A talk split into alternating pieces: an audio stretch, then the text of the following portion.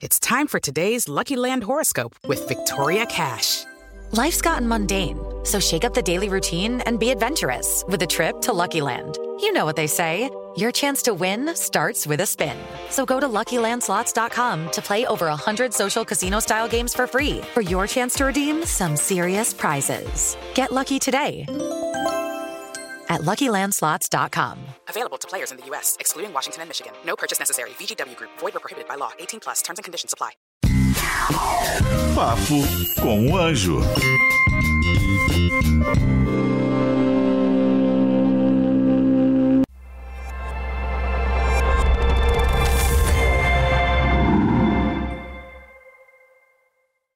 Cansou do seu trabalho? Quer abrir uma empresa? Quer abrir um negócio? Quer empreender? Você tem que aprender primeiro. Não saia por aí desenvolvendo essas coisas sem estudar como tudo funciona. Eu te ensino passo a passo no curso Empreendedorismo 4.0.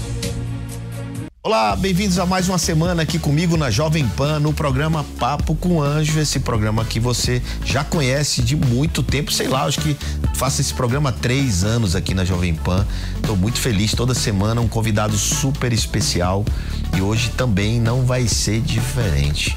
Hoje eu trago um cara, um especialista em Web3, criptomoeda, todas essas coisas assim meio complexas, mas esse cidadão, ele é um escritor um advogado e um cara super antenado, além de ser bastante jovem, ou seja, que dá a ele uma dianteira dessas tecnologias todas. Então ele juntou tudo isso daí e hoje ele é um grande orientador, consultor, prestador de serviço nessa área de dessa inteligência não só de futuro, mas do presente. Como você se proteger, para não cair em ciladas, né? Da cilada dessa questão de criptomoeda, sei lá, um monte de coisa. Então, tudo isso a gente vai falar agora aqui com meu amigo, advogado, consultor Caio Sanas. Sanas? Sanas. Caio Sanas. João, grande João, obrigado pelo convite, pela confiança de passar uma mensagem para o povo aqui, para essa galera que nos ouve, que nos assiste, sobre o Web3, sobre um mercado que hoje movimenta mais de um trilhão de dólares. E como qualquer mercado que carece de legislação, tem muita oportunidade, mas também tem pessoas que utilizam a tecnologia de maneira errada, né? Então, você trazer esse tema aqui já está muito à frente de, muitas, de muitos outros programas. Muito obrigado, viu, João? É, você, você tem uma característica importante. Você é um advogado que, que, que conhece bem dos, das questões jurídicas, o que é, que é legal, o que, é que não é legal, o que, é que dá para fazer, o que não dá para fazer, além de conhecer bem a tecnologia, né? Sim. A gente está vendo hoje aí, só para entrar diretamente num tema polêmico, a gente está vendo muita é, armação, digamos assim, pirâmides, né? E todos esses negócios que estão acontecendo nesse mundo da criptomoeda, desse mundo. Como quem está assistindo consegue identificar e se proteger nessa situação? Claro, excelente pergunta, tá, João? A primeira, a primeira informação que eu quero passar para o cidadão e para a cidadã é se informe né? Qualquer tipo de investimento que hoje te prometa qualquer tipo de porcentagem acima da taxa Selic já é algo que é um tanto quanto desconfiável, né, João? Nós que mexemos com investimentos sabemos que 10% ao mês, 5% ao mês, isso de fato não existe no mercado tradicional de remuneração de rentabilidade, né?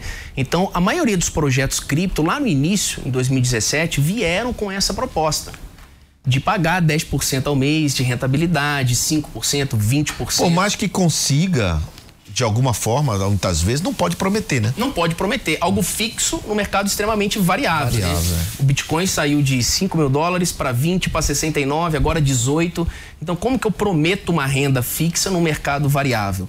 Então, a informação, o estudo, a educação financeira, ela é a principal arma contra qualquer tipo de pirâmide financeira. Eu só fiz essa pergunta para a gente introduzir esse papo, mas eu quero saber também como é que você chegou nesse mundo, né? Claro. Ah, pra, pra, só para vocês entenderem, hoje o Caio é um dos maiores especialistas, advogados, especialistas nesse setor ele já orientou, já advogou para várias celebridades, pessoas famosas né, no mundo, né, desse mundo é, digital, né? E que se envolveram de alguma forma com isso. Então, conta um pouco da tua história aí, como é que você chegou, claro. né? Porque eu conheço, conheci você através do livro, é, como é no teu livro? O Futuro dos o Contratos. Futuro dos Contratos, né? O Futuro dos Contratos que já pincelava um pouco sobre isso, mas já pincelava sobre isso, mas eu queria saber como é que você chegou nisso. Claro, João. Você chegou nessa especialidade. Foi uma coisa muito é, engraçada até se de contar, né? E até uma dica que eu vou passar no final pro pessoal que busca querer trabalhar com tecnologia, com inovação. Eu fiz faculdade de Direito com o intuito de ser juiz federal. Queria fazer concurso público. Concurso público, tá. Falei, puxa, vou estudar para concurso público. Primeiro queria ser delegado federal, depois juiz federal. Chegou no quinto ano, eu só queria passar na OAB, João. Falei, eu preciso passar na OAB e começar a trabalhar.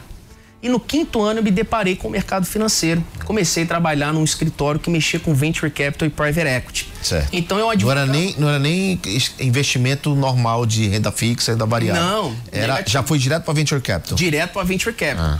Então fazia é, documentos como memorando de entendimentos, fazia due diligence, fazia todo o processo de M&A, desde a carta de intenções até o close. Tá. E ali eu me deparei com uma- um, um cenário que eu me encantei, que foi o mercado financeiro. E fui estudar na FGV na época sobre direito societário, entender a estrutura do nosso mercado de capitais. Dentro da FGV, isso 2017, Isso ainda sem clientes, você só trabalhava no clientes, escritório. Certo. sem clientes. E Você foi com a AB como colaborador de uma empresa, né? Digamos assim. Isso, exatamente. E aí eu ganhei um caso societário, olha que interessante. Eu tive um êxito num caso societário que isso me deu uma renda de 60 mil reais. Tá. Desses 60 mil. Isso fora o teu escritório. Dentro do escritório. Dentro do escritório. Então te pagaram Me esse- pagaram esses 60 mil Tá. como um bônus. Tá. Por, por causa da atuação. Certo. Eu peguei 40 mil reais e falei, vou investir numa pós-graduação em Direito Societário, na FGV. Certo. Ou seja, investiu em você, né, cara? investi em mim, empreendi em mim, João. E, e até te ouço bastante que você fala, se for empreender, o Janguier empreenda primeiro no CPF, É. para depois empreender no CNPJ. Exato. né? E eu entrei né, na Fundação Getúlio Vargas e comecei a estudar direito societário. Então ali eu entendia toda a estrutura do mercado de capitais e me deparei em 2017 com blockchain, com Bitcoin. Então Bitcoin estava começando a ser falado aqui no Brasil. Eu comecei a ler sobre Bitcoin, entender o que, que ele solucionava, o problema que ele solucionava e senti que isso daí teria um impacto jurídico. Porque, João, quando nós estudamos inovação, depois eu fui entrar no mestrado em inovação, é, novas tecnologias, elas geram novos produtos e novos serviços. E esses novos produtos e novos serviços geram dilemas sociais, econômicos e jurídicos. Jurídicos, né? E jurídicos. E eu comecei a estudar sobre Bitcoin. Sobre Porque sempre tem um lado e outro, né? Sempre e pode tem. ter divergências é, de, de entendimentos, digamos assim. De E se não entendimentos. estiver muito bem amarrado, por isso o tema do teu livro, né? Exatamente, exatamente. E aí eu olhei aquela situação e cogitei dentro do escritório, falei com o pessoal, falei, que tal a gente abrir uma área de cripto? Aí, João, falaram, Caio, você tá doido? Isso daqui é pirâmide financeira, é especulação, isso daqui daqui a um tempo, isso daqui vai cair. E eu pensei, poxa, isso aqui não, isso aqui vai ter um impacto no mercado muito grande. E comecei a procurar um mestrado em direito que me aceitasse, porque eu queria aprofundar os estudos. Só que aí eu fui pesquisar um mestrado público.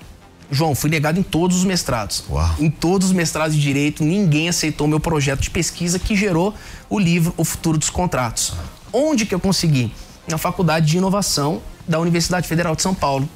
Lá eu fiz um projeto sobre blockchain, sobre cripto, acreditando que isso daí seria o futuro dos contratos, das relações contratuais por algumas características da tecnologia. Você fala de tokenização nesse. nesse... Tudo. Tudo. É, eu falo desde quando surgiu o, o blockchain, desde Satoshi Nakamoto, quando veio o Bitcoin, quando se popularizou, e as características caem em tokenização, caem em ICO, STO, que são termos. Explica né, tudo o que, que é isso, né? Como é que, Isso. como é que faz captação de investimento através de maneira legal, exatamente, como que faz, né?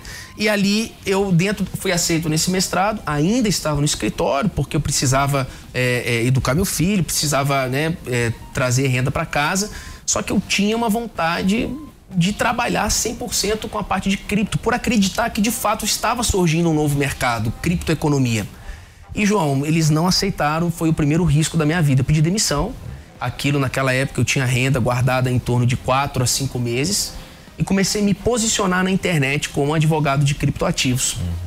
E eu me surpreendi quando o Congresso Nacional me ligou para participar do projeto de lei que está agora na iminência da sanção presidencial para poder eh, ajudar na elaboração do projeto de lei. Concluí o mestrado, né? Dali entendi bem como é que funciona a tecnologia, por isso que eu enten- entendo bem a parte de criptografia, de eh, hash, criptografia simétrica e assimétrica, porque eu, eu estudei a tecnologia em si. e dali eu, eu, escrevi o livro Futuro dos Contratos, veio a participação no Congresso Nacional, eu me posicionei na internet e começou a vir clientes. Para trabalhar com NFTs, para estruturar negócios jurídicos baseados em Esses clientes já no teu próprio escritório? Já no meu próprio escritório. Ah. Aí eu constituí a minha sociedade de advocacia, porque tem uma questão que é formalidade de emissão de notas, Sim, claro. tudo. Então, constituí. O bom que eu não paguei advogado para isso, né? Isso que é, que é bom. Então, eu constituí, me posicionei com o meu próprio escritório. Vindo os clientes. Que é Caio Sanas. Caio Sanas Advogados. Caio Sanas Advogados. Começaram a aparecer os clientes. Eu, aí eu tinha uma outro, um outro desafio, né?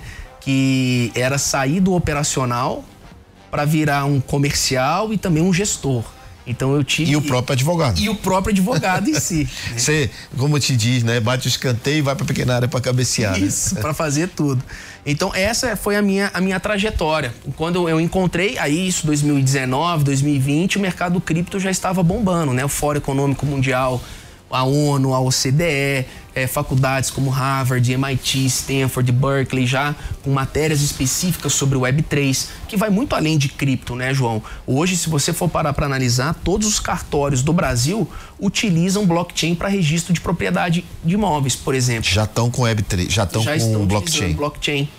Blockchain é uma tecnologia que deixa um, é um, os nós, né? Eles deixam um rastro daquilo que foi feito, né? Esses registros. Os registros, Os registros, exatamente. né? né? Se eu É de- pudesse conceituar em poucas palavras o que é blockchain, é uma tecnologia que ela permite você registrar de maneira consideravelmente imutável e auditável informações e transações envolvendo criptoativos, né? E criptoativos é, é um gênero da qual decorre duas espécies, né? É, que são os tokens e as criptomoedas. Daí vem a economia tokenizada. É, o token não necessariamente tem um valor, né? Não, não necessariamente tem um valor. O valor é comercializável, digamos. Sim. O valor tem, porque aquilo é uma certa forma você pode, se eu posso, eu posso tokenizar, digamos, um contrato e esse token vai ter uma ação, uma, posso, eu posso comercializar algo de alguma forma, mas nem todos eles têm, é, é vira uma cripto, né? Nem todos viram cripto, uma criptomoeda, nem todos. Uns podem ser inclusive classificados como um token de utilidade, que é um token que dá um voucher, né, um desconto em um determinado produto, uma experiência com algum famoso, Um acesso a algum, algum clube. algum clube, né, algum, algum, algum grupo de networking. Então você tem emite um NFT, quem tem acesso e outra, ele cria- pode criar um mercado secundário. Então, é isso que a gente vai falar um pouco sobre isso, é, mas eu queria primeiro trazer para você, assim, eu tenho, eu tenho ouvido falar muito que de especialistas falando mundiais dizendo que o blockchain não é uma tecnologia que, que veio para ficar, que isso vai passar, que é melhor é, o modelo anterior, que era mais centralizado e tal. O que, que você acha disso?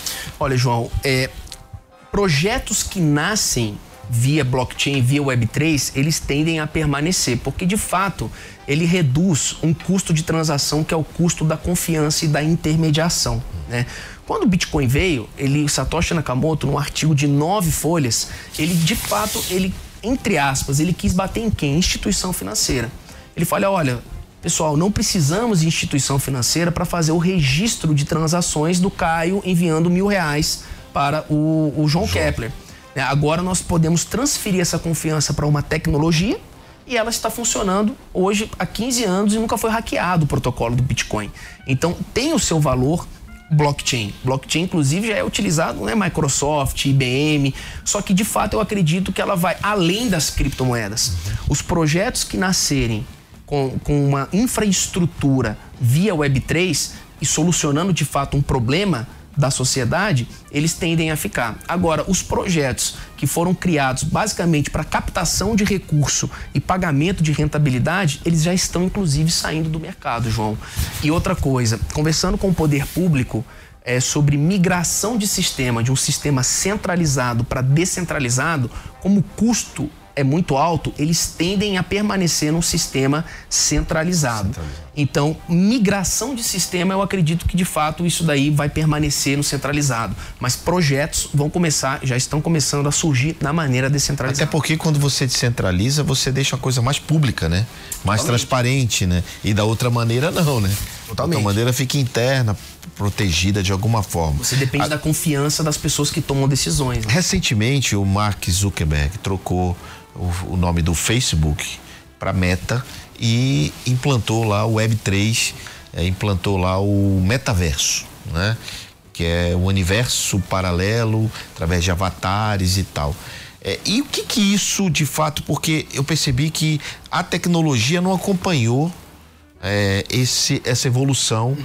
Das ideias, dos modelos, ou seja, o software precisava do hardware e o hardware não estava pronto para rodar esse software, digamos assim, Sim. né, dentro da Web 3, que eu queria que você explicasse um pouco o que, que é Web 3, o que, que é metaverso e como isso conversa.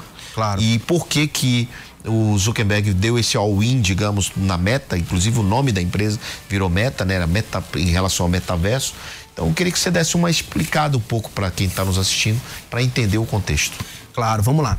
É, a diferença entre o Web 1 e o Web 2 a grande ideia é o seguinte: você, o consumidor ele é muito mais passivo. Ele só consegue é, ler mensagens na Web 1. Então ele só lia, por exemplo, uma, uma reportagem de televisão. Ele só conseguia ler esse tipo de mensagem. Com a evolução para a Web 2, ele além de ler, agora ele consegue se comunicar de maneira é, instantânea. Então agora ele consegue mandar mensagens para o João, em vez de ficar só lendo, só lendo, mensagens que um servidor central publica na, na rede mundial de internet, né? Na rede a www, né? Exatamente. World Wide Web. World Wide Web. É, já a Web 3, ela permite, além de você trocar mensagens, ler mensagens, enviar valores, que são os criptoativos. Então, numa vez que eu consigo enviar valores via internet, algo que a Web 2 e a Web 3 nunca conseguiu fazer, e a tentativa já vem desde a década de 60, o Bitcoin, por meio do blockchain, permitiu essa possibilidade de você transferir valores dentro da internet, sem precisar de uma empresa para fazer essa intermediação. Certo. Pois bem, o metaverso, se nós formos parar para pensar, desde a época do Second Life, já existe uma ideia da gente ter uma, uma, uma vida dentro da internet, né? De, dentro da, desse, desse universo paralelo. Já existe isso daí. A Web3 potencializou o metaverso, e ele acredito muito, João, que o metaverso ainda não é aquilo que ele de fato tem o potencial para ser por questões de tecnologia, de internet, enfim, acho que ainda tem muito que evoluir, mas ele é, potencializou porque agora eu tenho a possibilidade de transacionar e enviar valores que têm valor monetário dentro da internet. Mas isso não era possível com Web 2? Isso era possível, mas eu precisava de uma instituição financeira para isso. Então eu preciso, para eu enviar um, um valor de 10 mil reais para o João, eu preciso de uma instituição financeira e eu incorro em custos de transação para isso. É, mas a Web 2 você consegue, através do exchange, transferir para quem quiser, né? A Web 2. Sim, você consegue, você consegue através de uma exchange. Do exchange, isso, exatamente. Transferir. A Web 3 vai ser direto, sem o Direto. A ah, ideia do tá. Bitcoin, João, era de fato não precisar de uma exchange. Uhum. Né? A exchange nada mais é do que a função dos bancos. Sim. Então ela está ali para poder liquidar e, e servir de fazer, meio. Fazer o registro, né? Fazer o registro. Por quê? E a grande é, desafio da Web3. É porque isso, isso é uma coisa para se pensar, né? Por que, que precisa de exchange se é totalmente centralizado? Né? Pois é, UX. Essa que é meu, eu acho que o desafio da Web3 é tornar mais amigável ao consumidor final. Então, para eu te ensinar a mexer numa hard wallet, numa, numa, numa wallet que fica offline, a você guardar a sua chave privada. É, porque é uma chave, né? Você está comprando um código, né? Você está comprando o código. E aí as pessoas falam. É, o Bitcoin te dá muita liberdade, te dá mais autonomia e privacidade. É, só um detalhe para explicar claro. esse negócio da chave. Você hoje entende de chave porque tem a chave do Pix.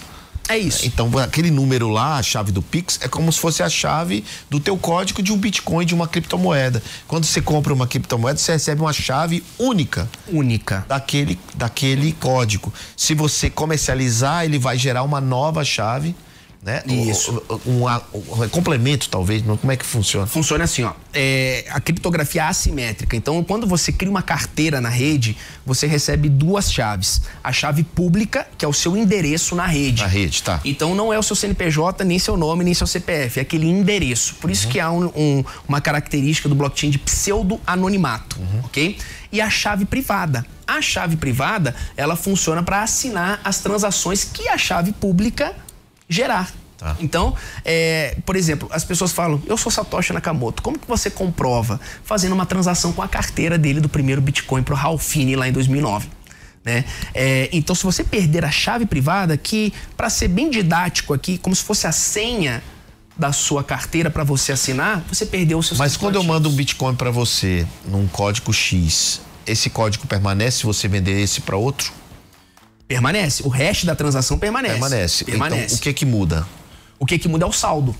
O, seu, o saldo seu de Bitcoin, ele diminui, diminui. uma vez que você envia para mim. Quando eu enviar esse saldo para outro, para outra pessoa, o meu saldo vai diminuir. Então, assim é... como você receber aumenta. Isso, exatamente. Quando você recebe aumenta. Exatamente isso, João. O que que o que que é, dos seus clientes hoje, qual é a sua, sua atividade principal hoje para clientes? O que que você oferece é, para quem está nos assistindo que possa dizer, cara, eu tô com uma dúvida, eu tenho uma situação. Que tipo de situações são que te contratam é, hoje empresarialmente, ou na pessoa física, ou na pessoa claro. jurídica? A maior dor do mercado Web3 hoje, João, sem sombra de dúvidas, é a segurança jurídica. A tecnologia ela já desenvolveu muito e está muito mais acessível. Desenvolvedores que desenvolvem blockchain. Então a estruturação jurídica, como a regulação, ela está se formando no mundo inteiro, há um pé atrás em relação à estrutura jurídica. Então, a maioria dos clientes que nos procuram hoje é para de fato estruturar um projeto cripto dentro das regras nacionais e internacionais, porque ela permite você transacionar. Imagina, João, você transferir um bilhão de dólares via Bitcoin para uma carteira daqui do Brasil para outra que está na Suíça em 10 minutos, pagando 200 dólares de taxa, não pagando as taxas do SWIFT, que sabemos que, que é caro, né? É, as taxas bancárias, enfim, e muito rápido. Em 10 minutos você consegue enviar um bilhão de dólares. Olha o impacto disso. Então tem, você precisa observar as regras não apenas nacionais, mas também internacionais no que tange aos criptoativos. É porque tem a regulação lá na Suíça, a regulação Sim. aqui no Brasil. Inclusive no Brasil agora vai ter uma lei, né? Tem a lei. E qual é o impacto dessa lei nesse processo? É assim, ó. É o projeto de lei 4401 é, esse projeto, todas as exchanges de criptoativos vão precisar de licença de funcionamento de um órgão do governo é, do Poder Executivo Federal. E com a, isso ela vai ter que comunicar todas essas transações ao COAF. Ao COAF. Vai ter que comunicar ao COAF. Como um banco. Vai ter que ter compliance. Uhum. Vai ter que ter. Então, por exemplo, Caio, como que você faz hoje se não tem a, a regra? Eu olho o mercado tradicional, João, e tento e trago todas as boas práticas de governança corporativa para projeto cripto. Então, olha, ainda que não reporte ao COAF, vamos manter todas essas transações. Vamos ter um procedimento de know your client, né, de saber quem é o seu cliente e para prevenção de lavagem de dinheiro, para saber da onde está vindo o dinheiro, onde está né? vindo dinheiro. Know your client que significa quem é essa pessoa, para onde ela está, se ela tem lastro para mandar aquele recurso ou não, né? Ou seja, todo um cuidado que você orienta quem? Quem é teu cliente? As exchange, os investidores, quem é teu investidores, cliente? empreendedores. Então tem muito empreendedor que quer montar um, um, um projeto cripto e não sabe como. Não quer, sabe. quer montar uma empresa, um exchange e não sabe como. João, você me ensinou um negócio, hum. e aqui eu falo publicamente com essa liberdade aqui, que eu desenvolvi é, uma, uma, uma, tese que é a Law for Equity. Né? O que, que eu identifiquei? Quando eu fiz o mestrado em inovação, eu, fiz, eu estudei seis meses no ITA, fiz uma disciplina lá de análise de investimento. É, e eu tive muito contato com startups no Parque Tecnológico em São José dos Campos. A maioria da, das startups, se não todas, depende de uma questão jurídica. João. E, e você entrar com custo jurídico inicial na, no início de uma empresa, é, se a pessoa não tiver um caixa, já não, já não tiver um dinheiro próprio, né? Um bootstrap, por exemplo. A grande maioria das startups no começo não tem dinheiro para nada. Não tem dinheiro para nada. Então eu comecei a ver o seguinte: depois que você inclusive me deu o seu livro, né? O Poder do Equity. Olha, eles precisam de um jurídico, eles precisam ter um acordo de cotistas bem desenhado, eles precisam ter um advogado para negociar com um investidor anjo, com um, um, venture capital, eventualmente, a depender da fase que elas se encontram. E o projeto cripto também são startups. E eu comecei a oferecer esse tipo de serviço. Falar, olha, é, você não tem X reais de honorários. Então vamos fazer o seguinte: me dá tantos por cento da sua empresa, eu estruturo essa empresa, te conecto com algumas pessoas e no futuro, na minha, se tiver minha porta de saída, deixo bem é, redondinho no contrato, eu saio da sociedade deixando ela bem estruturada juridicamente. Então, exchanges, empreendedores, vítimas de pirâmide financeira. Certo. Porque essas pessoas muitas vezes colocam muito dinheiro e perdem dentre outros tipos de demanda que aparecem cotidianamente dentro do escritório. Então hoje você tem vários clientes nessa linha é, que tem dificuldade, que tem, que tem necessidades no mundo, que, por exemplo, foram, foram enganados ou que precisam se proteger enquanto empresa Sim. para não correr o risco, mesmo sem querer, de enganar alguém, né? Exatamente, exatamente. Então, para isso precisa estar muito bem estruturado o contrato, a organização, para ter compliance para evitar isso. Para evitar. E é nisso que você atua. É nisso que eu atuo. Então vou dar, vou colocar um outro caso. Só que você atua hoje com muito com equity também. Muito né? com equity. Ou João. seja, ao invés do cara te pagar, você troca no participação do projeto dele, se você acreditar no projeto dele. Mas eu já apanhei. E eu quero te contar que um dia, né, você sempre conta coisa ruim disso. É. né? É, eu já aceitei muito token do projeto como meio de remuneração em vez de equity. Então aquela expectativa de que o token quando for Vai listado subir, né? vai subir, eu aceitei como pagamento e flopou. O token ele entrou no prejuízo, eu trabalhei de graça. Eu tive que aprender isso daí, a gente aprende errando, né? Então hoje em dia para aceitar token como pagamento, há toda uma tese de estudo a ser desenvolvida dentro, dentro do projeto. Imagina você, como é, CEO do Bossa Nova, vai investir num projeto Web3, precisa analisar esse É. projeto. A gente já errou, já, a gente já quase cai numa, numa esparrela lá atrás, né? E a gente errou e você, de alguma forma, me ajudou nesse negócio, né? Você me alertou, né? me orientou, apesar de ter um- uma porrada de advogado lá, mas nenhum era especializado nisso.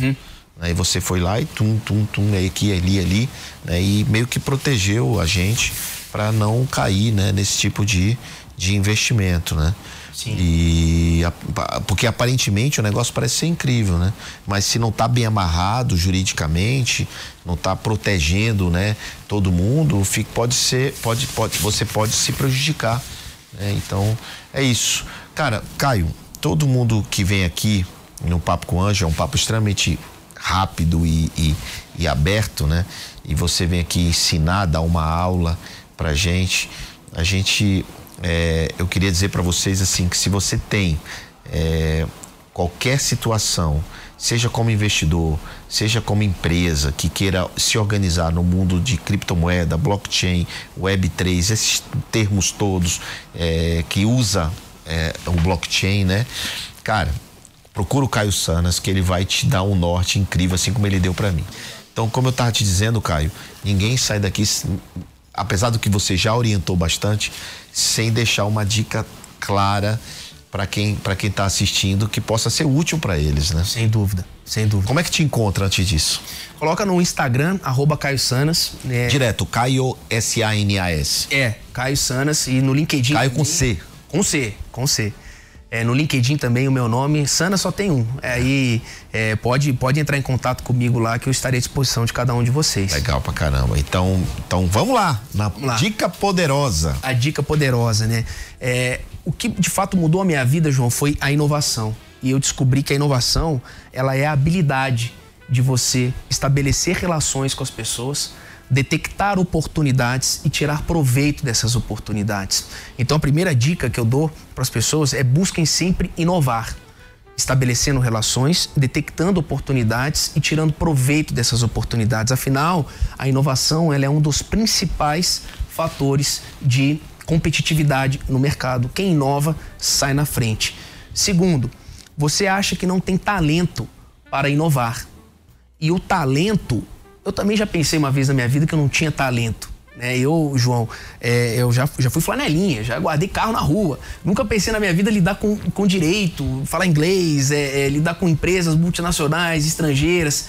E o talento, ele pode acelerar o processo, mas é a determinação que vai fazer você chegar aonde você quer chegar. Então, se você te for determinado em busca de inovação, eu não tenho dúvidas de que essas pessoas vão conseguir alcançar aquilo que elas desejam e trabalhar com aquilo que elas gostam. Olha aí o que disse o Caio, né? Primeiro que inovar é resolver problemas, né? Em relação, resumindo o que ele disse, resolver problemas é, e que principalmente que a disciplina encontra o talento. Né? Então, resumidamente, foi isso que o Caio te disse. Que bacana a sua lição, bacana a sua experiência, que bacana você dizer que começou como flanelinha, que eu tenho certeza que inspira muita gente. Hoje você é esse advogado das estrelas, advogado dos, dos melhores é, movimentos aí, digamos, até inclusive é, apoiou aí essa nova legislação que está que está saindo do forno, né? Falta a sanção presidencial, espero que assine logo, para que a gente possa ter uma regulamentação. Muita gente acha que regulamentação é coisa ruim, mas eu gosto muito de coisa organizada, Também, estruturada, porque não fica dúvida. Não fica. Né? Fica dúvida. E você, advogado, gosta de problema. Você é um cara que quer tudo organizado e ajudar as pessoas a se prevenir. Dos problemas. Que eu acho que esse é um, é um grande segredo é, e faz parte também do teu sucesso. Quando você previne, você tem menos litígio e você tem mais prevenção. Então acho que é isso aí, pessoal. Uma baita lição para todos nós em relação ao mundo empresarial de cripto, o mundo de investimento, o mundo da blockchain, Web3, metaverso e tudo mais que a gente aprendeu hoje aqui com o nosso querido Caio Sanas. E você, agradeço por ter mais uma semana comigo e, claro, te vejo aqui na Jovem Pan na próxima semana no Papo com Anjo. Valeu, valeu, Caio. Obrigado. Obrigado, João. Obrigado, Jovem Pan. Cansou do seu trabalho? Quer abrir uma empresa? Quer abrir um negócio? Quer empreender? Você tem que aprender primeiro. Não saia por aí desenvolvendo essas coisas sem estudar como tudo funciona. Eu te ensino passo a passo no curso Empreendedorismo 4.0.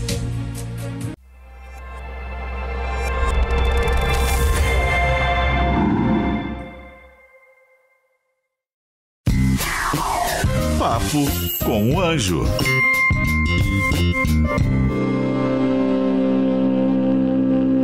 Hello, it is Ryan, and I was on a flight the other day playing one of my favorite social spin slot games on chumbacasino.com. I looked over the person sitting next to me, and you know what they were doing? They were also playing Chumba Casino. Coincidence? I think not. Everybody's loving having fun with it. Chumba Casino is home to hundreds of casino style games that you can play for free anytime, anywhere, even at 30,000 feet. So sign up now at chumbacasino.com to claim your free welcome bonus. That's chumbacasino.com and live the Chumba life. No purchase necessary. VGW, void, were prohibited by law. See terms and conditions 18 plus.